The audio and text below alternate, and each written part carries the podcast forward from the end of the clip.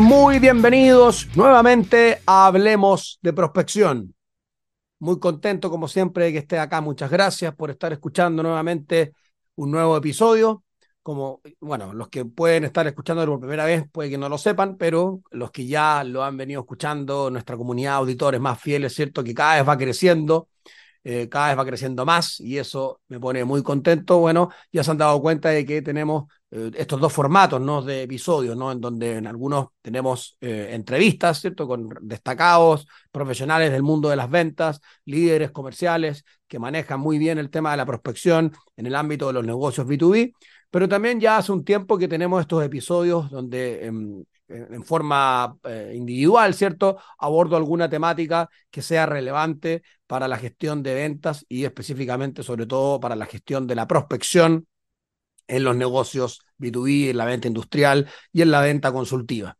Y aquí es donde, donde se acuerdan que eh, eh, los que han escuchado los últimos episodios, el último, el último en donde nos, nos referimos a una temática en donde estuve yo solo abordando algún tema importante, justamente empezamos a hablar de los canales, Y, en ese momento, que es el episodio eh, anterior, a, creo que el 36, ¿cierto? Donde tuvimos, em, estuvimos hablando de tips para prospectar por email. Entonces, ahí habíamos mencionado que la idea era, cuando continuáramos con los episodios en donde estoy yo solo abordando un tema, bueno, justamente seguir en esa línea y en este caso vamos a, obviamente, como lo prometido es deuda, vamos a proceder de esa forma.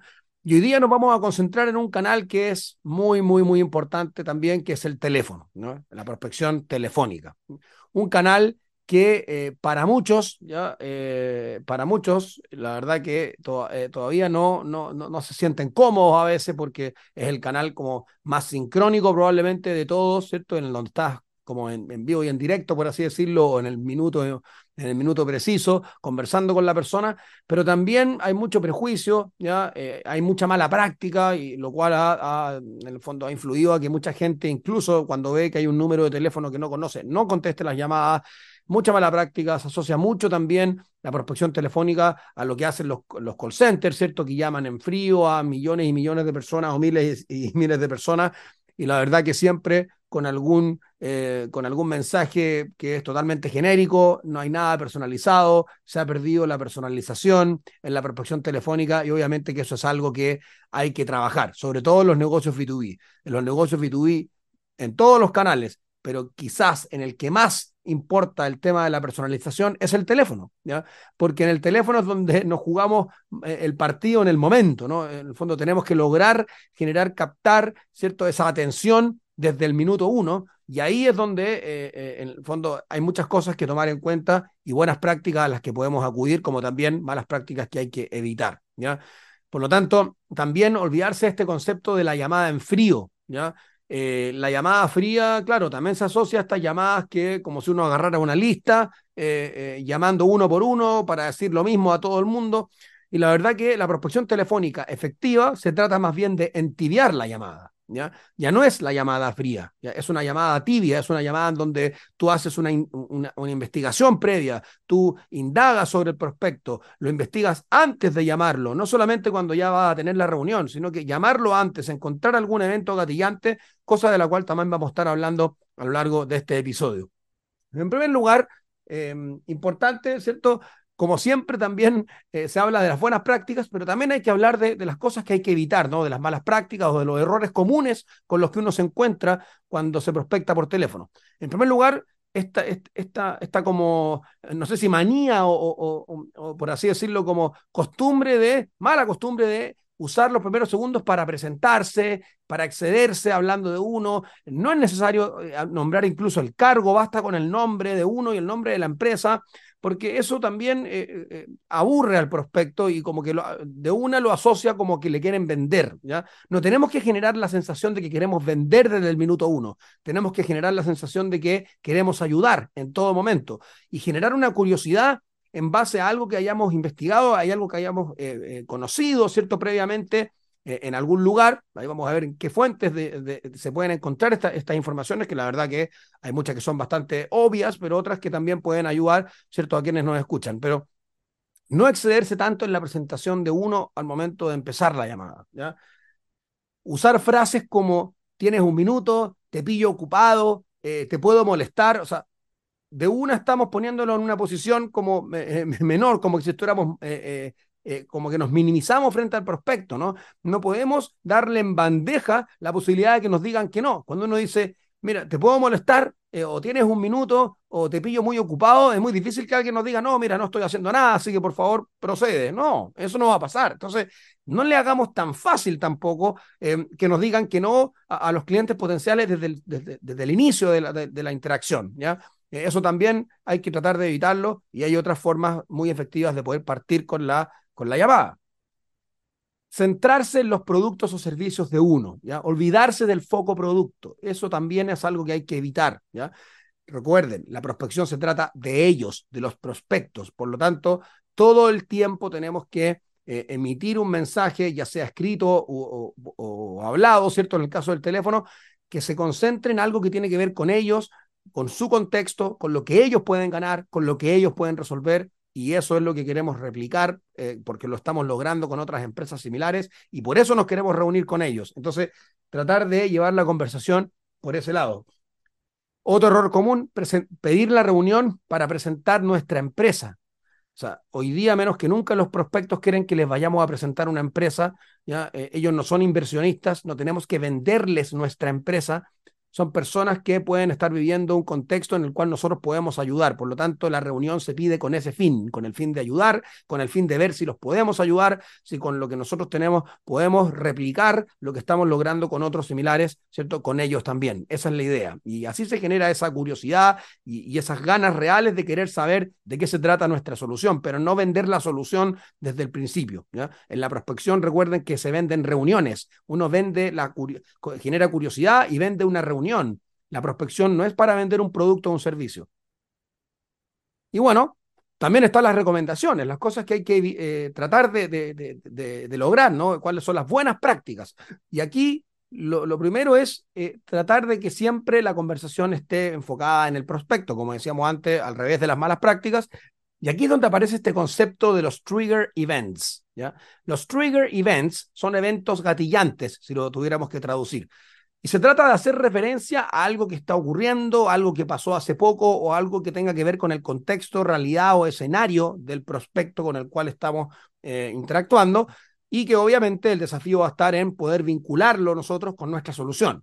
Por ejemplo, si dimos una noticia de que hay una empresa que está construyendo una nueva planta o un, nuevo centro logístico, bueno, uno puede tratar de vincular eso con la solución que uno tiene y de esa forma entrar en la llamada primero hablando de algo que supimos de ellos, que investigamos, que conocimos, que vimos en algún lugar, y ahí lo anexamos de alguna manera con, con, la manera en que nosotros los podríamos ayudar bajo ese contexto. Entonces, esa sería una muy buena forma de partir. Hablar de manera enérgica, convincente, con confianza. Un muy buen tip también para lograr eso y para uno también soltarse más en las llamadas de prospección es hablar parados incluso usando, audífonos, ¿ya? Em, eso te permite poder mover las manos, te permite poder, eh, el hecho de moverte, caminar, ¿cierto? Te suelta más, de repente uno no lo siente tanto, pero a la hora de estar conversando, moviendo las manos, caminando, ¿cierto? De una manera más relajada, también eso ayuda mucho a que se rompa esa, esa, se quiebre esa tensión propia a veces que tienen las llamadas telefónicas, sobre todo con personas con las que no has conversado nunca, que en general son los prospectos, ¿no? Llamar entre los últimos 10 minutos antes del término de una hora, ¿no? Eh, antes de las horas 00, ¿no? Antes de las, de las 10, de las 11, de las 12, en los últimos 10 minutos antes del el término de una hora. ¿Por qué es esto? Esto es básicamente por los horarios de las reuniones. Normalmente las reuniones corporativas, ya sea internas o de cualquier tipo, se, se agendan en horas 00, de 9 a 10, 10 a 11, 11 a 12, la gran mayoría. Y la gran mayoría se agendan durante esa hora y se agendan también, y la gran mayoría y la gran mayoría no duran una hora como... Eh, la gran mayoría se agendan durante una hora, por el tramo de una hora, pero la gran mayoría no dura una hora.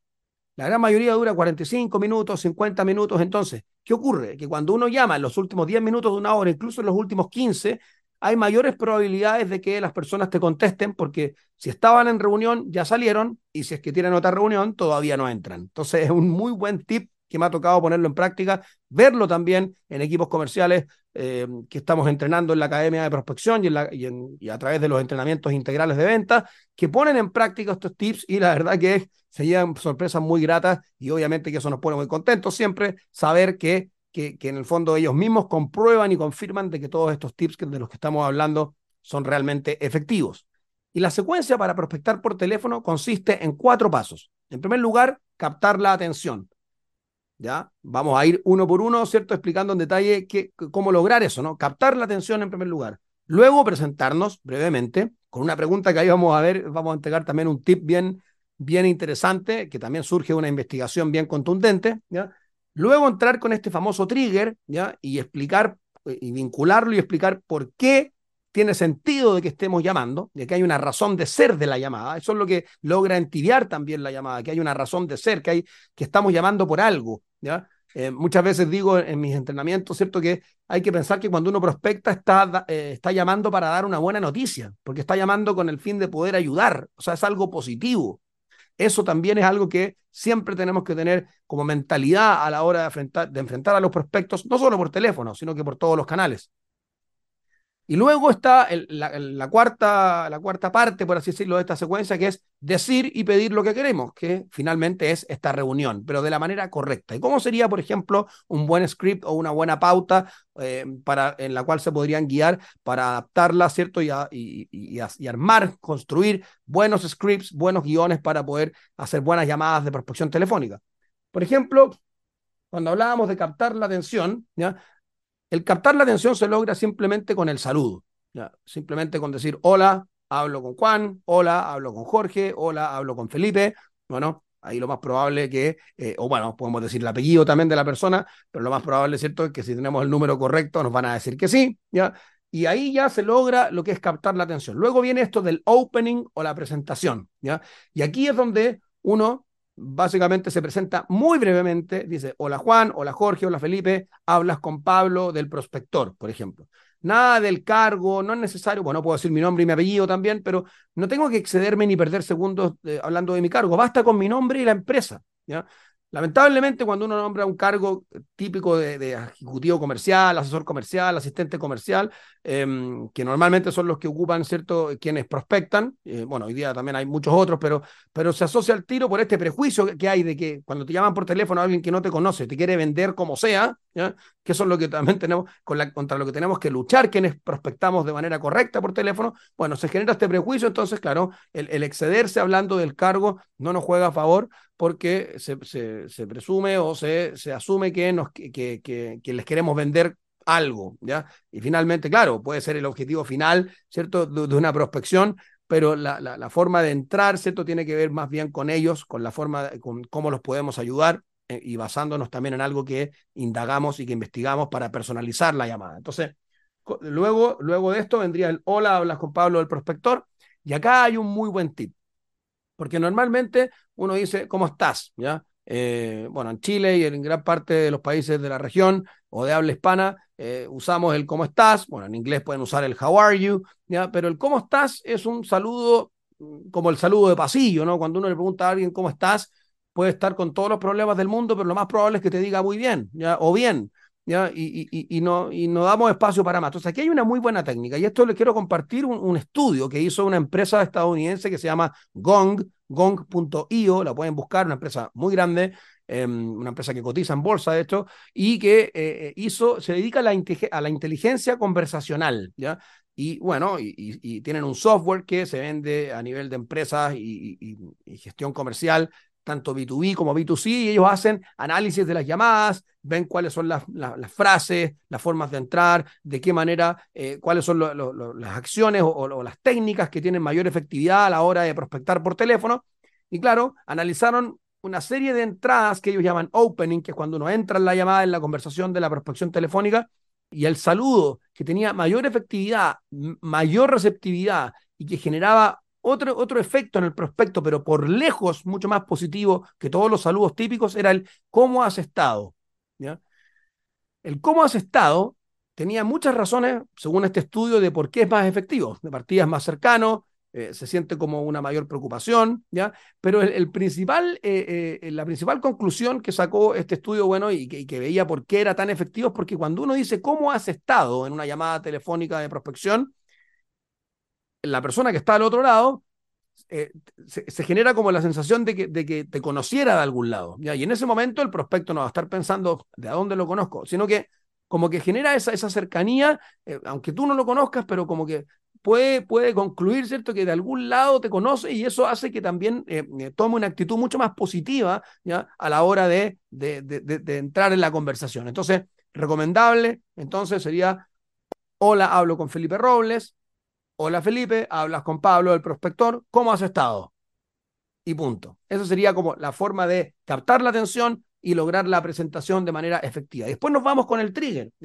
Te llamo porque estuve viendo una noticia, te llamo porque vi en un sitio web, te llamo porque vi eh, en, en, la asociación, en, el sitio web del gremio en donde la, la, empresa tuya forma parte, te llamo porque vi un post en LinkedIn tuyo, te llamo porque según el post que hiciste la semana pasada acerca de X tema, o sea, ahí es donde uno tiene que investigar y encontrar un trigger, ¿ya? Y aquí es donde se dice que mientras más importante es el ticket al cual tú apuntas en tu, en tu prospección y en tu venta, más investigación deberías hacer y más personalizada debería ser la llamada. O sea, a mayor valor del ticket, más personalización. Entonces ahí es donde se justifica aún más investigar y encontrar estos triggers de manera que tú puedas eh, poder vincularlo con tu solución. Entonces un ejemplo podría ser hola Jorge, o como sea, ¿cierto? Su nombre. Eh, mira, estuve viendo una noticia en donde veo que van a potenciar la línea de consultoría este año y piensan em, contratar, ¿cierto? Y, crecer en, un número de profesionales y poder también entrar en nuevos mercados. Por lo tanto, me imagino que la prospección y la captación de nuevos clientes va a ser una prioridad. Eso sería un excelente trigger y una excelente forma de vincular el, el trigger event, ¿cierto? El evento gatillante con mi solución, que sería obviamente poder ayudarlos con eh, potenciar la prospección en los equipos. Y después digo cosas que he logrado, pero solo un resultado importante que he logrado con alguna empresa similar o con empresas em, de, la misma envergadura, empresas del mismo tamaño, empresas de un mismo sector, o que tengan alguna particularidad que, que sea semejante, ¿no? Digo, mira, hemos logrado con empresas con otras empresas inmobiliarias, hemos logrado con otras empresas de consultoría, hemos logrado con importantes empresas del mundo de la tecnología generar el hábito de la prospección en las fuerzas de venta, eh, de manera que aumenten su capacidad en hasta cinco veces para generar oportunidades de negocios con prospectos calificados y los resultados se empiezan a ver en las primeras semanas. O sea, excelente manera de tratar de generar la curiosidad. Hablamos de un resultado que sea interesante, que hemos logrado, y también esto de que lleve un, time frame, como le llaman los, en Estados Unidos, ¿cierto? A este tema de poder asociar el resultado a un tiempo en el cual se logra eso también genera un efecto súper positivo. Todos queremos lograr resultados lo antes posible, los prospectos no son la excepción. Entonces, cuando tú les mencionas el resultado que estás logrando y más encima lo logras unir con un espacio de tiempo que, que suene atractivo, ¿cierto? Porque se ve como algo pronto, que luego se van a empezar a ver los efectos de tu solución, bueno, mucho mejor. Y finalmente, cerrando la llamada con el call to action, el CTA, el CTA, como también se le llama hoy día, como nos gustaría replicar esto en tu empresa, de nuevo podemos nombrarla, ¿cierto? Em, cuéntame, por favor, si tienes un espacio de 20, 30 minutos para tener una reunión eh, entre lunes y miércoles de la próxima semana. Ahí yo puedo jugar con los días, puedo proponer incluso eh, un tiempo específico, un día y un horario específico. Y bueno, si el prospecto no puede, pero está interesado, obviamente nos va a dar otra opción. Aquí también podría generarse una mini conversación, una mini reunión telefónica, que quieran saber un poquito más de la solución, también es positivo. Y bueno, también nos podrían decir que no, ahí podríamos entrar a manejar las objeciones, que puede ser eh, materia de otro, de otro episodio, ¿no? Pero finalmente lo que quería con este en esta oportunidad era poder entregarte tips valiosos ¿ya? que te pueden servir para prospectar de manera más efectiva por teléfono. Hola, hablo con Jorge. Hola Jorge, hablas con Pablo, el prospector. ¿Cómo has estado? Te estoy llamando porque estuve viendo un post en LinkedIn tuyo de hace pocos días atrás, en donde contabas que están creciendo y están tratando de potenciar la línea de negocios X. Y me imagino que la prospección va a ser prioridad en ese contexto. Hoy en la Academia de Prospección estamos ayudando a otras empresas de tu sector, a referentes de la industria, a lograr X resultados. Y como nos gustaría replicar esto en tu empresa, cuéntame por favor si tienes 20 a 30 minutos entre lunes y miércoles de la próxima semana. Eso sería como resumiendo un poco y para que suene un poquito más hilado eh, eh, el paso a paso y estos cuatro, estos cuatro pasos de esta secuencia que les mencionaba al principio, que es muy, muy efectiva en la prospección telefónica. Bien, si te pareció eh, interesante este episodio, si, si, crees que te aportó, por favor ahí también te pido evaluar el podcast, ¿cierto? Dándole ahí las cinco estrellitas, ¿cierto? Bueno, lo que tú consideres en tu plataforma de audio favorita donde estés escuchando. Y bueno, siempre es bueno mencionarlo, ¿ya?